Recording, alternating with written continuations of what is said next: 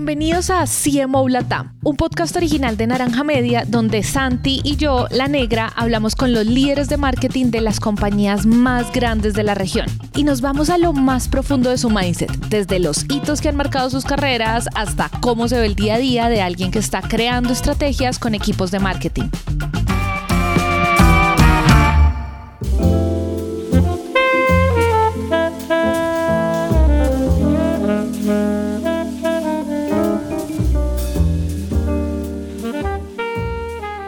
Hablamos con María Clara Tamayo, directora de mercadeo para Fluid Attacks, una empresa de hacking y ciberseguridad.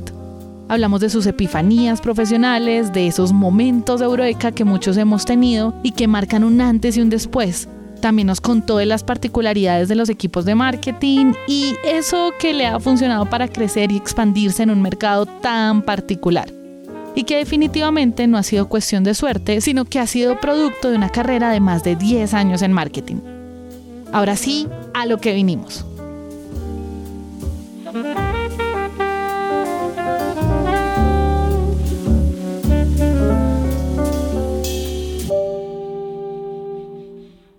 Yo, te quería preguntar algo en, la historia y es, y es, usualmente en nuestras historias, sobre todo profesionales, hay muchos momentos y eso, eso está, te lo mandamos en unas cosas que te queríamos preguntar y es esos momentos de eureka que además esos momentos de eureka siempre marcan como el antes y después, el momento parte de aguas, llámalo como sea, el momento de epifánico donde tú te das cuenta en tu actividad de marketing. Digamos que en la vida, el día que mi abuelita me dijo que tal cosa no, estamos hablando como en temas de marketing puro y duro para resultados, para métricas, de marketing de verdad.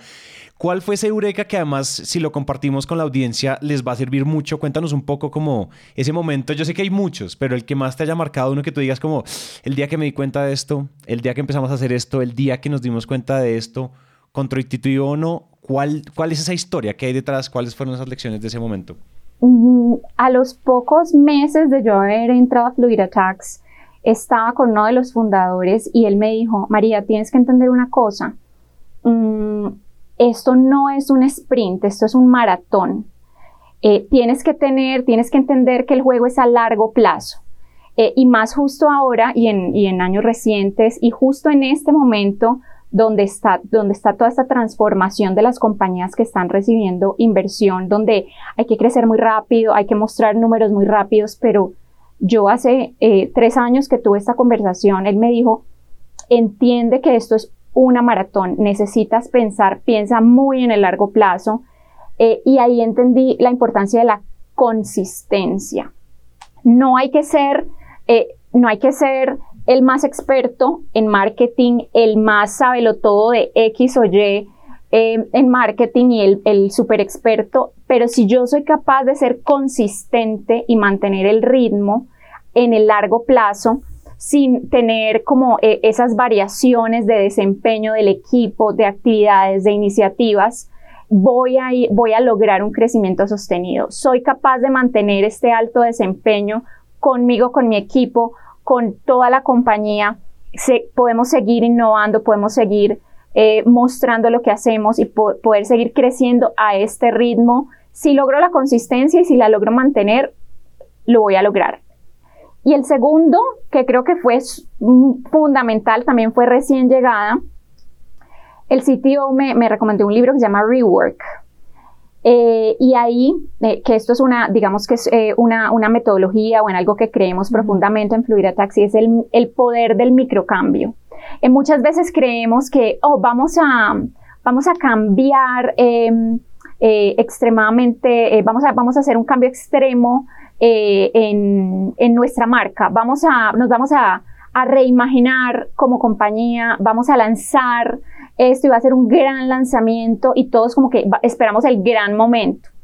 Pero en realidad el poder del microcambio te permite corregirte y mejorarte mm, lo mismo en el largo plazo y rápidamente y no esperar, ah, llevo trabajando en un proyecto cuatro meses, cinco meses y resulta que algo pasó y, y, terminó pasando nada, porque hubo algo que, que, que, que, hizo que todo se suspendiera o un gran error al final. Entonces el impacto tanto de, de, de, lo que pueda salir bien como de lo que pueda salir mal puede ser más, más grande, pero el, el, microcambio te permite ajustarte muy rápidamente en algo que hiciste ayer y no funcionó y volver, o si te funcionó bien un poco, hoy cómo hago para, para mejorar ese otro poquito eh, y, y, lograr que, el equipo se acople eh, y que se haga parte de su día a día. Entonces creo que esos dos son como los momentos en los que entendí, si soy consistente, no necesariamente tengo que saber mucho de todo o, enfocarme, eh, hay, compañías que dicen, no, es que mi actividad o mi iniciativa del año para lograr eh, el 70% de la venta está en esto nada más. Eh, no, o sea, ¿cómo puedo con muchas otras cosas lograr mantener ese ritmo para poder lograr también crecer y lograr que todo el equipo se acople a eso? Y definitivamente el microcambio. Me parece súper importante lo que dices porque una de las cosas que pasa a todos los que estamos en marketing, seamos líderes o no en marketing, usualmente hay una sensación de que de, de cómo está el mindset de el home run y el mindset de, de, optimización diaria, de que tú hablas como esta mentalidad de rework, de el, el famoso 1% diario. También a, a, nivel ser humano me sentí muy identificado porque en Atomic Habits de James Clear, el libro es lo mismo. Es como, mira, cómo usted puede mejorar un 34% al año simplemente enfocándose en una cosita pequeña. Y a veces lo que queremos es la gran campaña, pegarle a la, a la gran pauta, pegarle al copy que es y queremos home runs en vez de, ¿por qué no? Sí, yo puedo ser un home run, pero puedo construir pedacitos de micro home run hasta con, digamos que hasta solidificar algo.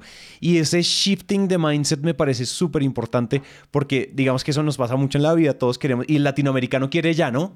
La, la mentalidad de lotería. Yo digo latinoamericano porque conozco esta cultura, no sé cómo sea en otros lados, pero en realidad siempre tenemos mentalidad de lotería y yo creo que quitarnos ese bichito es clave. Me encanta lo que acabas de decir. Negris, ¿tú ibas a decir algo? Sí, que, que justo, o sea, también me impacta mucho como eso que dices y me da mucha curiosidad saber, eh, quizás eso una historia, una anécdota, si la tienes, de algún microcambio eh, que haya sido clave, no sé, que en su momento de pronto pensaron que algo iba a pegar y con algo muy pequeño se dieron cuenta que no, o todo lo contrario, algo muy pequeño lo probaron y dijeron, por aquí es y nos vamos. Si tienes alguna anécdota, algo así de esos microcambios, me parece parece súper interesante. No, en realidad te digo que eh, especialmente con nuestro, nosotros eh, dentro, de, dentro de nuestra solución mmm, de, de, hacking, tenemos una plataforma que es donde prestamos el, el, el servicio, digamos que a nuestros clientes. Nuestra plataforma eh, genera despliegues diarios, creo que 80, nosotros desde la compañía generamos 80 cambios diarios a la plataforma. Entonces, eh, acostumbramos a que el cliente no necesariamente, obviamente hay, hay personas que, que, les dificulta ese cambio de, ah, es que ya el botón no está acá, pero está acá. Eh, pero se, se, dan cuenta del valor de, de, entender que una compañía todo el tiempo está en mejorar, eh, está pensando en mejorar su experiencia eh, para que ellos puedan tener una vida más fácil, especialmente donde estamos nosotros, que es ciberseguridad. Entonces, en realidad es como, un no necesariamente, no es, no, un botón o una sola frase, sino, ok, todo el tiempo. Eh, eh, tenemos picos, días de 80 cambios diarios. Obviamente hay unos que no se ven, que, que digamos que el usuario no percibe, pero hay unos que efectivamente son visibles en el día a día y los logramos acostumbrar a que se sientan cómodos con una compañía que todo el tiempo les está mostrando mejoras eh, y no esperando el nuevo despliegue de la versión 5.0, eh, donde hay un montón eh, de cambios que, que, les puede llegar a costar más por ese choque en, en, la adaptabilidad. Oye, yo quiero hacer un cambio, saltar como a una, a una siguiente sección y es, nosotros estábamos siendo muy stalkers, estábamos acosando tu LinkedIn intensamente y entendiendo con quién nos íbamos a sentar, es algo que siempre hacemos estándar. Y, una de las cosas que dices es como creamos el equipo de 0 a 100, o sea, tú llegaste a crearlo de ceros. Y una de las cosas que uno hace cuando crea un equipo de ceros es que uno tiene que buscar al mejor talento. ¿Cómo has hecho eso? ¿Cómo ha sido el reto de, de encontrar qué es lo que has buscado? ¿Cuáles son las habilidades que has ido a buscar? ¿Cuál ha sido cómo reclutas y, que, y digamos, cortar el humo de, de, de todos los que se leen el libro y se sienten expertos? Hablemos un poquito de eso. Bueno, todo mi reclutamiento se maneja a través de una agencia de talento Mm, para la, cual nos recluta. Ahí hay varias cosas importantes. Para mí es creer en los resultados de las pruebas eh, como un filtro inicial. Yo no empiezo por una, por una entrevista a la persona. Hay pruebas especializadas que me permiten entender dependiendo del rol en marketing, em, si efectivamente e, esa certificación o ahora con, con las microcertificaciones que están tan, tan de moda en las redes sociales, si efectivamente esa persona entiende eh, de lo que se supone que entiende. Entonces, lo primero es trabajar aliado estrella, es una buena agencia de reclutamiento que haga pruebas exhaustivas para por lo menos tener el primer filtro que me permita, que me permita validar que las, las habilidades que yo necesito, eh, esta persona las tiene. Porque la entrevista te, te puede sentir muy buen feeling, puedes creer que va a haber como un culture fit con la persona y que la persona de verdad se va a acoplar al equipo, a la compañía pero, pero, pero comparado a sus pruebas y con el pasado, y estas pruebas me permiten ver esta persona comparado al talento actual que está saliendo o a otros candidatos, pues cómo, cómo, eh, cómo se desempeña. Es primero creer en eso, porque a pesar tal vez una persona que pueda sentir un poco eh, menos sociable, eh, menos extrovertida, tal vez que le, se le dificulte ciertas cosas, pero si sé que tiene ese conocimiento, soy capaz de explotárselo para que lo mejor del equipo. Todavía le creo a las pruebas eh, antes de poder sentarme con una persona. Mm, obviamente en marketing hay que trabajar con personas que, tienen muchas habilidades eh, creativas. Entonces, eh, no me basta con la hoja de vida, listo. Entonces, vamos a hacer un reto que si no se puede medir de esta manera, vamos a medirlo de otro. Por ejemplo, eh, para mí, eh, en, una, en una compañía que es altamente técnica, de alto conocimiento técnico, fue complicado, por ejemplo, conseguir los editores de ciberseguridad, personas que me generaran contenido que se basaba en lenguaje técnico eh, para poderlo traducir al lenguaje de humanos y que las personas pudieran entenderlo.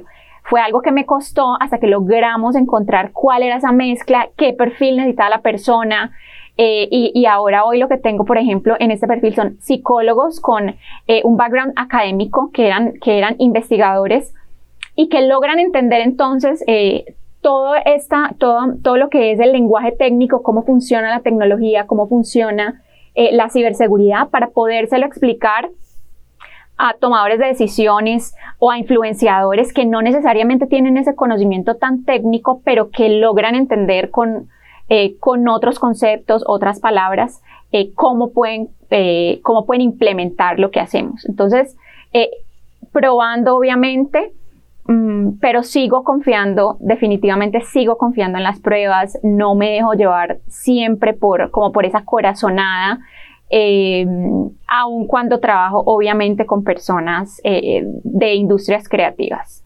O sea, por lo menos debe cumplir con eh, debe, debo poderla comparar con, con el pasado y con los demás candidatos que están aplicando. Yo tengo una pregunta porque me da mucha curiosidad, dado que tú eres CMO de algo que primero es súper B2B y además siento que es como no sé, curioso, no, no sé, digamos exactamente, me cuesta imaginar como, como que siento que muchas reglas o muchas cosas tradicionales del marketing no aplican, así como no sé hasta dónde, por ejemplo, ustedes son un equipo de marketing que está muy, muy metido en el, en el producto con lo que nos contabas ahorita de hasta 80 cambios en un día en el producto.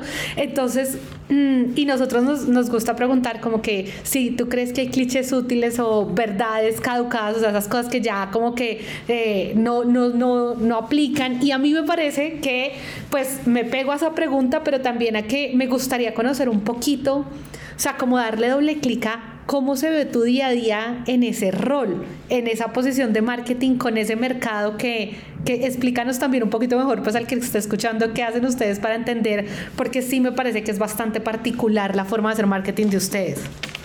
Sí, bueno, Tax es una compañía que combina tecnología, automatización, inteligencia artificial y un equipo gigante de eh, hackers éticos para probar y atacar constantemente la tecnología de las compañías o aplicaciones. Cualquier compañía que tenga, eh, digamos, presencia en Internet necesitaría hacer una prueba de seguridad para asegurarse que pueda reconocer dónde están sus vulnerabilidades, dónde puede ser atacada y pueda arreglarlas para poderse proteger frente a un ciberataque. Hoy digamos que está súper de moda y todos los días sale una noticia nueva, ransomware, eh, en esta empresa, este gobierno fue atacado, em, la ciberguerra, eso es lo que hacemos. A nosotros las compañías, eh, obviamente hay unas industrias que son, em, que necesitan mucho más este tipo de soluciones porque son reguladas o porque manejan eh, activos que son eh, más delicados. Em, entonces estas compañías contratan a Fluid Attacks, un equipo experto en, en, atacar sistemas y en usar tecnología para poder ver cuáles son las vulnerabilidades y que ellos puedan arreglarlas para que cuando llegue el real ataque se puedan proteger y que no les vaya a suceder lo que, lo que sucede en el día a día de las compañías y es que son atacadas. Entonces, digamos que sí, es, es 100% B2B. Eh, ¿Qué nos funciona em, o qué, cuál es mi, día a día como CMO? Eh, digamos que coordinar un equipo interno em, de content managers, de, editores de ciberseguridad, de analistas de, de, marketing digital, de agencias de, diferentes, eh, de, diferente naturaleza, de relaciones públicas, eh, de SEO eh, y otros proveedores de eventos que hacemos, eventos, no sé, docenas por mes. Em, y obviamente soportar un departamento comercial para, para que obviamente podamos seguir ofreciendo eh, esto a, a, los clientes que, que, lo necesitan.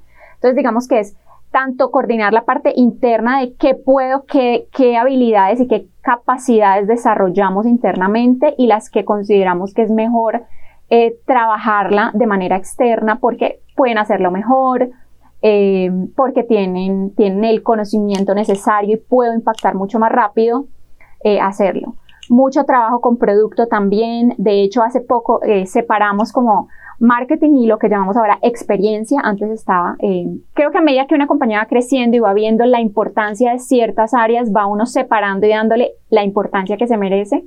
Entonces también trabajar mucho eh, de la mano con el área de experiencia, que es todo lo de experiencia en página, experiencia en el producto, experiencia del cliente, de los usuarios, de, escucharlos, de sentarse con ellos y decirle qué te gusta, qué no te gusta, por qué no te gusta esto y poderlos entender para mejorar constantemente. O sea, si estamos generando valor diario, eh, tenemos que tener, estar escuchándolos todo el tiempo, obviamente, para que el usuario perciba ese valor. Bueno, clichés útiles. Entonces, para mí, por ejemplo, los útiles, medir y creerle a los números. O sea, yo sé que uno a veces siente esa corazonada y obviamente, obviamente a veces hay que, hay que escucharla, pero hay que creerle a los números, eh, porque si no, nunca vamos a ser capaces de parar em, si no los estamos viendo todos los días. Entonces yo le creo a los números, medir lo más posible lo que más pueda así. Obviamente uno sabe que no todo eh, tiene la misma prioridad, pero entre más pueda haber para poder encontrar así sea razones pequeñas, em, me, va a ayudar a tomar decisiones. También me preguntabas lo de verdades caducadas. ¿Qué es lo que, lo que tal vez nos vendieron hace un par de años o, reciente o nos dicen hoy que de pronto en el futuro no, no va, no, no, no va a aplicar. Yo creo que la, la, una de las que, de las que más eh, pienso que es una verdad caducada y es que la automatización soluciona todo. Eh, no, es que vas a hacer tu vida mucho más fácil automatizando y yo vengo de, de una compañía tecnológica. Es que esta nueva solución te va a permitir vender sin siquiera pensar, eh, no tienes que hacer nada, lo automatizas y, y ya. Y, y, cuando vemos y cuando analizamos eh, y tú te das cuenta en, un sistema eh, y empiezas a ver los leads eh, y, y, luego vas y analizas y dices, no, es así, este sistema te diga que está listo, esta persona está lista por X o Y motivo, esta, esta empresa no está lista. Entonces yo pienso que esa es una de las cosas, no creer, claro, la automatización nos va a ayudar a un montón de cosas, ya nos ayuda un montón, pero si no le metemos lógica y conocimiento humano y personas, eh, para que de verdad validemos si, si, si, lo que la automatización nos dice es verdad o no, pues no nos va a ayudar, no nos va a ayudar mucho. Otra, el marketing digital eh, es más barato y efectivo, no necesariamente. En muchos casos es así, claro que sí, pero en muchos otros, especialmente en los que, los que trabajamos en, en B2B, hay un componente humano de confianza, de un montón de gente involucrada en la toma de la decisión, que no nos permite, em, no nos permite mm, con, con, marketing digital y con automatización eh, lograr atraer un cliente. eh, yo también vengo del mundo B2C y, no era como comprar un posgrado, que probablemente sí, el tomar decisiones del estudiante o los papás porque quieren que vaya a estudiar a tal cosa, o cuando trabajo en KFC, donde es que quiero comer ya, en cinco minutos y lo decido yo porque quiero comer X o Y. No, eh, entonces como, como que claro, eh, obviamente mm, hay, eh, cada vez se, se, perfecciona más el marketing digital, pero no necesariamente es más efectivo y en algunos casos no necesariamente es más barato. No, yo, yo incluso quería hacer eh, eh, como que, que ahondáramos y hacer zoom un poco en lo que tú acabas de decir y es que eso igual me da el pie para, y nosotros somos B2B también, es decir, o sea, crear estrategias de podcast para compañías eh, y para marcas, pues es un tema que se hace B2B. Y, y yo y me siento 100% identificado con lo que dices y quisiera como preguntarte así de, a manera de terapia. En términos de marketing B2B, ¿qué es lo que a ustedes les ha funcionado? Eh, la pregunta nosotros la, la, parafraseamos como cuáles son esas palancas inesperadas, pero, ah, tú pensabas que ibas a meter un montón de dólares en pauta y ahí no pasó nada. Y un día hicimos un evento y ¡pum! 50 leads. Ah, son los eventos. O en B2B, o sea, dale luces a todos los otros CMOs B2B del mundo, por favor. ¿Dónde funciona la cosa? Yo creo que uno se da cuenta ya como cuando, cuando ya, ya va muy adelante el asunto. A ver, yo creo que con la pandemia, para mí algo que funcionó súper bien, pero que siento que ya hoy la gente está cansada, em, se está agotando un poco porque hay un bombardeo de informaciones. Yo pienso que cuando llegó la pandemia, los webinarios fueron un hit. Porque, porque podíamos compartir eh, mucha información relevante, podíamos generar conversación. Em, y, era la única, prácticamente una de las únicas maneras de llegar para poder transmitir nuestro mensaje. Entonces yo siento que nos funcionaron muy bien, mm, pero todo el mundo lanzó sus webinarios. Todo el mundo lanzó sus webinarios en el mundo B2B em, y, y se saturó. Yo hoy recibo, no te miento, al menos cinco correos sobre eh, webinarios de mis proveedores o competencia o ya siempre estoy recibiendo nuevas invitaciones. Entonces siento que eh, hay un, algo de agotamiento eh, porque igual todos estamos tratando de captar el tiempo limitado de las personas. Entonces, eh, eventualmente se empieza a agotar, aunque considero que tienen un alto valor y si logramos compartir información de calidad y que la gente y no, y no venderles por venderles, funcionan, funcionan muy bien. A mí me ha funcionado muy bien para posicionar el expertise técnico de la compañía. No es, no es, una, no es un webinario comercial donde les explique qué es, sino venga, esto que le voy a traer con esta persona de mi equipo que sabe de esto, o que le voy a ayudar a que su equipo se certifique y entienda esto, eh, va a entender que nosotros somos capaces de ayudarle cuando usted esté preparado, cuando la necesidad se encuentre eh, con lo que le ofrecemos y cuando tenga un presupuesto, porque también es eso, o sea, eh, muchas veces queremos vender, pero también está eso, especialmente en B2B, es cuando, cuando de verdad la compañía tenga el presupuesto para poder asignar sus recursos a, una solución que, que, sienta que necesite. Eh, la otra es, creo que para el B2B ha sido, LinkedIn ha sido fundamental en los últimos años y cada vez más, pero cada vez se va volviendo más costoso también cada vez las personas les interesa más eh, pulir su marca personal, encontrar mejores oportunidades de empleo y, muchas, muchísimas personas están eh, eh, invirtiendo mucho tiempo dentro de la plataforma. Entonces creo que ayuda un montón para las compañías B2B. no sé si para todas, a nosotros nos ha funcionado muy bien, pero cada vez se está volviendo más costosa. Igual vendrán más, o sea, uno siempre, los canales terminan siendo lo mismo y a cada par de años sale algo que se vuelve un nuevo canal eh, y, que, y que ayuda un montón mm, a diversificar esa adquisición de clientes. Pero creo que esas dos en los últimos años han sido, porque lo demás es como siempre ha existido o ha existido por muchos años, eventos siempre se hacen, sean virtuales, sean físicos, existen. Pauta digital, el email marketing siempre ha estado, hace muchos años, va a seguir existiendo. Eh, y no hay que subestimarlo también. Eh, entonces, pero esos dos creo que para B2B fueron, eh, últimamente han sido fundamentales.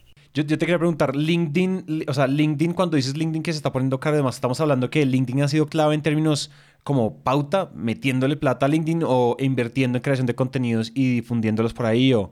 Ambos, en, pauta, en pauta, en, en, extender em, todos esos colaterales o, esa información que me interesa comunicar a potenciales clientes, pero también en eh, a, nivel orgánico de cómo mi parrilla de social media logra comunicar eh, lo que es la compañía, lo que está haciendo la compañía y cómo ayuda a posicionar em, la marca en, tus seguidores. Entonces es ambos, ayuda un montón eh, en que la gente logre absorber, em, digamos que la personalidad de la marca, lo que está haciendo el equipo, Em, y, a la, y, a la, vez en lograr perfilar, perfilar em, prospectos, claro que sí. Sí, mira que la, la, otra pregunta que tengo, porque creo que además ya estamos como hablando un poco en todos estos temas de growth y expansión, es Tú nos hablaste de que para ti las métricas son claves, aunque uno a veces también puede sufrir de un mar de métricas, ¿no? O sea, abres cualquier plataforma y esa plataforma te puede botar 50 mil métricas y tú las miras adelante, atrás y, y bueno, uno se puede encarretar tanto como quieran eso. Pero al final, a mí me gustaría saber cuáles son esas, no sé, dos o tu top tres de métricas que estás todo el tiempo revisando y como, como las que son tu mayor fuente de, de, semáforo, decir, voy, vamos bien, no vamos bien, acá hay serios problemas. ¿Cuáles son esas métricas que tú todas las semanas estás como ahí, al ojo con ellas? Bueno, primero antes de decir cuáles son, creo que lo más importante es que las puedo tener todos los días 7 am en mi bandeja de entrada. Entonces sé que hay, hay un tablero que obviamente es el de marketing que siempre veo, pero más allá de eso veo, tengo acceso por lo menos a otros tableros de otras áreas que me ayudan a tener una visión completa de lo que está pasando en la compañía y que cuando necesite información o, me siente a, revisar pueda fácilmente acceder, a, acceder a ello. Entonces yo sé lo que está pasando a nivel general de compañía, eh, a, nivel de ventas, a nivel de marketing obviamente, a nivel del departamento de tecnología, eh, que, me permita acceder fácilmente. Eso es lo primero, es asegurarme que todos los días a las 7 am me llega el correo con cada uno de los tableros a los que puedo tener acceso. Es como te digo, si me doy cuenta en el día a día, puedo corregir fácilmente en el día a día y no decir, eh, ah, hoy es el día del mes en, las que voy en el que voy a revisar cómo vamos. No. Si me doy cuenta en el día 5 del mes en que seguramente eh, necesito hacer un esfuerzo adicional para lograr Em, igualar los resultados del mes pasado, pues el día 5 puedo empezar a ajustar, conversar con ventas, ver qué, eh, qué hay, qué tenemos en forecast, qué más podemos hacer, por dónde más podemos intentar para, para lograr estas métricas, ¿sí? Pero digamos que la, la, métrica clave que tengo y la que está en el número uno de, de, mi tablero es el del LTV Lifetime Value, eh, el radio Lifetime Value a costo de adquisición de cliente, y ese es como lo que gobierna mi gestión. Eh, digamos que esa es, es, la métrica que llevo a la junta, a la junta de Fluid. Eh, nosotros tenemos una junta eh, independiente externa a la que mes a mes le, le, rendimos cuentas de la gestión y digamos que mi, mi, mi métrica a llevar es esa, cómo va este dinero que deja a lo largo del tiempo un cliente comparado a lo que me costó adquirirlo. Entonces, para mí es la, métrica clave en mercadeo. Eh, y tengo muchos otros más, eh, por ejemplo, para nombrarles eh, nuevos logos del año y rodante, algo que llamamos rodante, no sé si, si bueno, imagino que muchos están familiarizados y es, sacas un mes, sacas el mes, el mes uno y metes el 12, o sea, el, el, más nuevo para que vayas viendo cómo va cambiando, sacando el mes más viejo y entrando el mes más nuevo. Em, ¿Cuánto pesa la venta nueva en el porcentaje total de, los pedidos? ¿Cuántos meses me demoro en recuperar ese costo de adquisición de, eh, ese cliente, lo que llaman el eh, payback period? La efectividad de la venta nueva comparada em, a la reventa.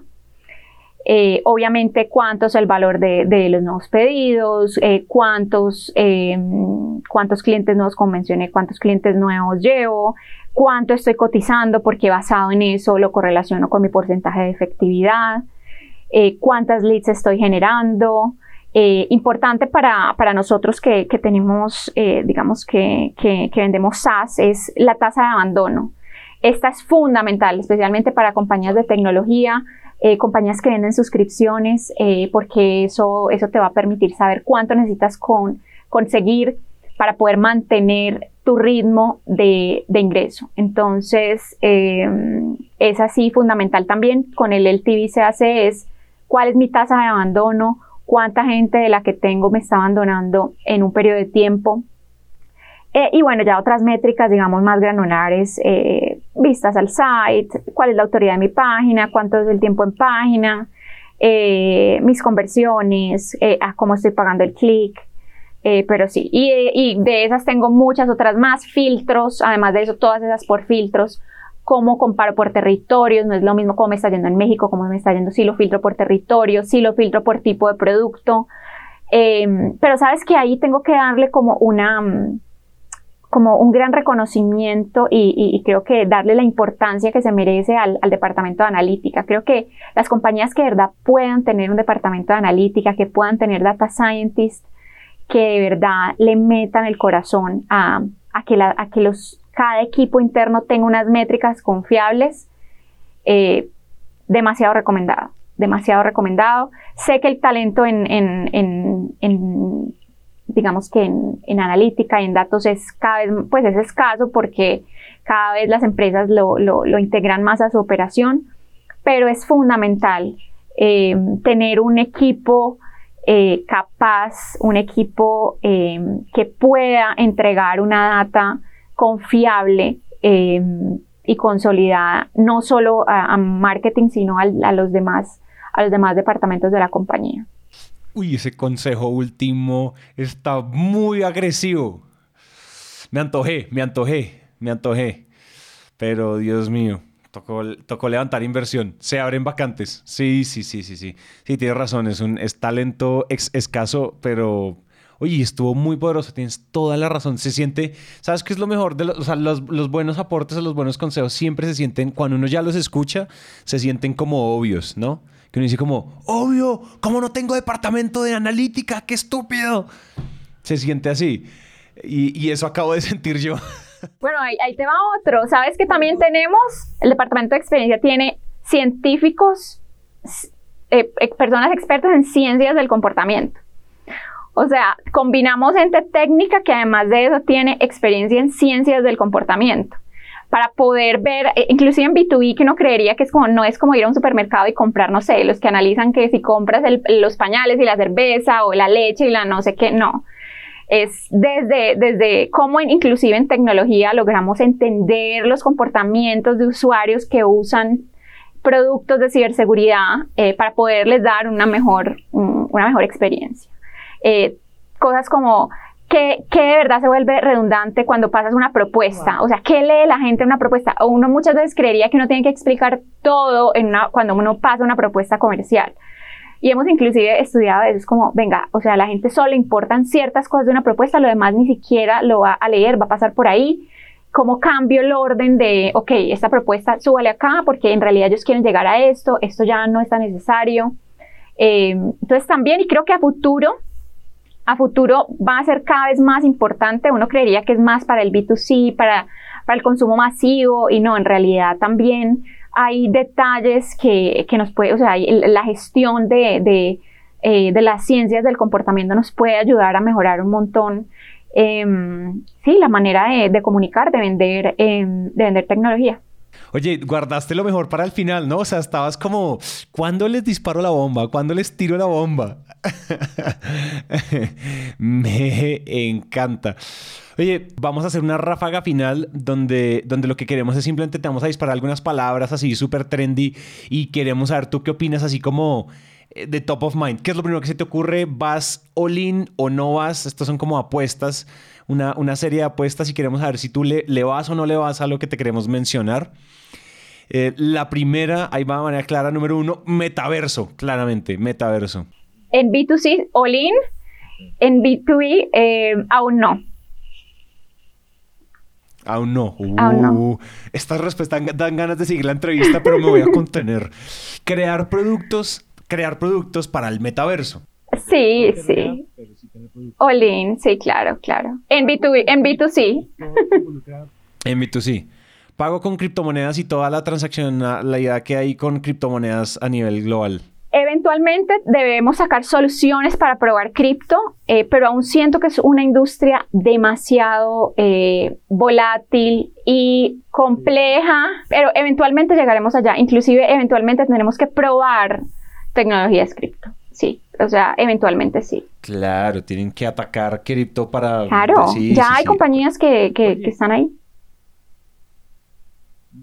Pauta en TikTok. Yo creo que esa respuesta se parece a las anteriores. Pauta en TikTok. Sí, Para a lo mismo. No, está- eh, no, no, aún no. B2B, B2B, ni, de, ni de pedo. Sí, sí, sí, sí, sí, sí.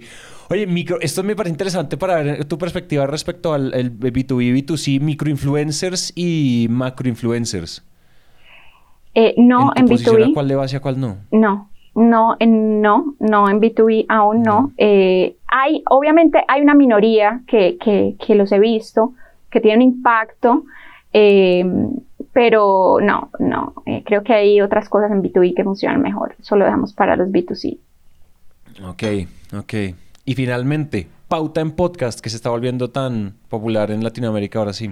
Sí, sí, o sea, creo que ya cada vez, yo, yo, yo creo que fui muy conservadora al inicio eh, en creer que, que no iba a tener este boom que hoy tienen eh, los, los podcasts y creo que ya llegaron para quedarse y la, la gente va a seguir consumiendo mucho más podcasts, así que sí, ese sí, Olin.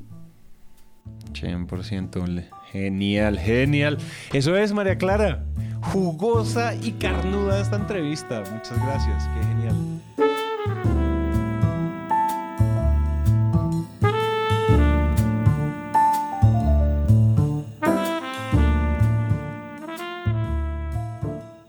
Oigan, hasta aquí llega esta conversación, pero no queremos ir sin amarrar todas las ideas que tuvimos que yo creo que se pueden resumir en cuatro.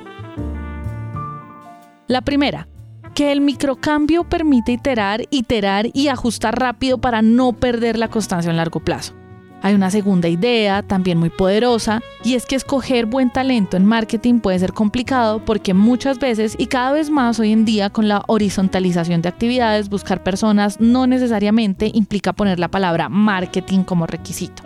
Muchas veces la persona correcta para el cargo tiene unas habilidades muy particulares que no necesariamente son las de toda la vida. La tercera tiene que ver mucho con medir y creerle a los números. Y la cuarta sería revisar las métricas que más hablan de los objetivos, porque eso va a permitir entregar data confiable a toda la compañía y no se trata tampoco de medirlo todo.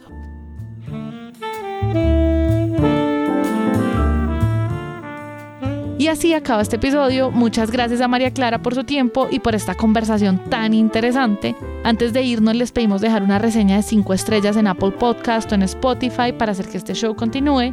También nos pueden seguir en redes sociales como arroba naranjamediapod. La producción de este episodio fue realizada por Ana María Ochoa, booking por Catherine Sánchez y el diseño de sonido por Alejandro Rincón. Muchas gracias y nos vemos la próxima semana.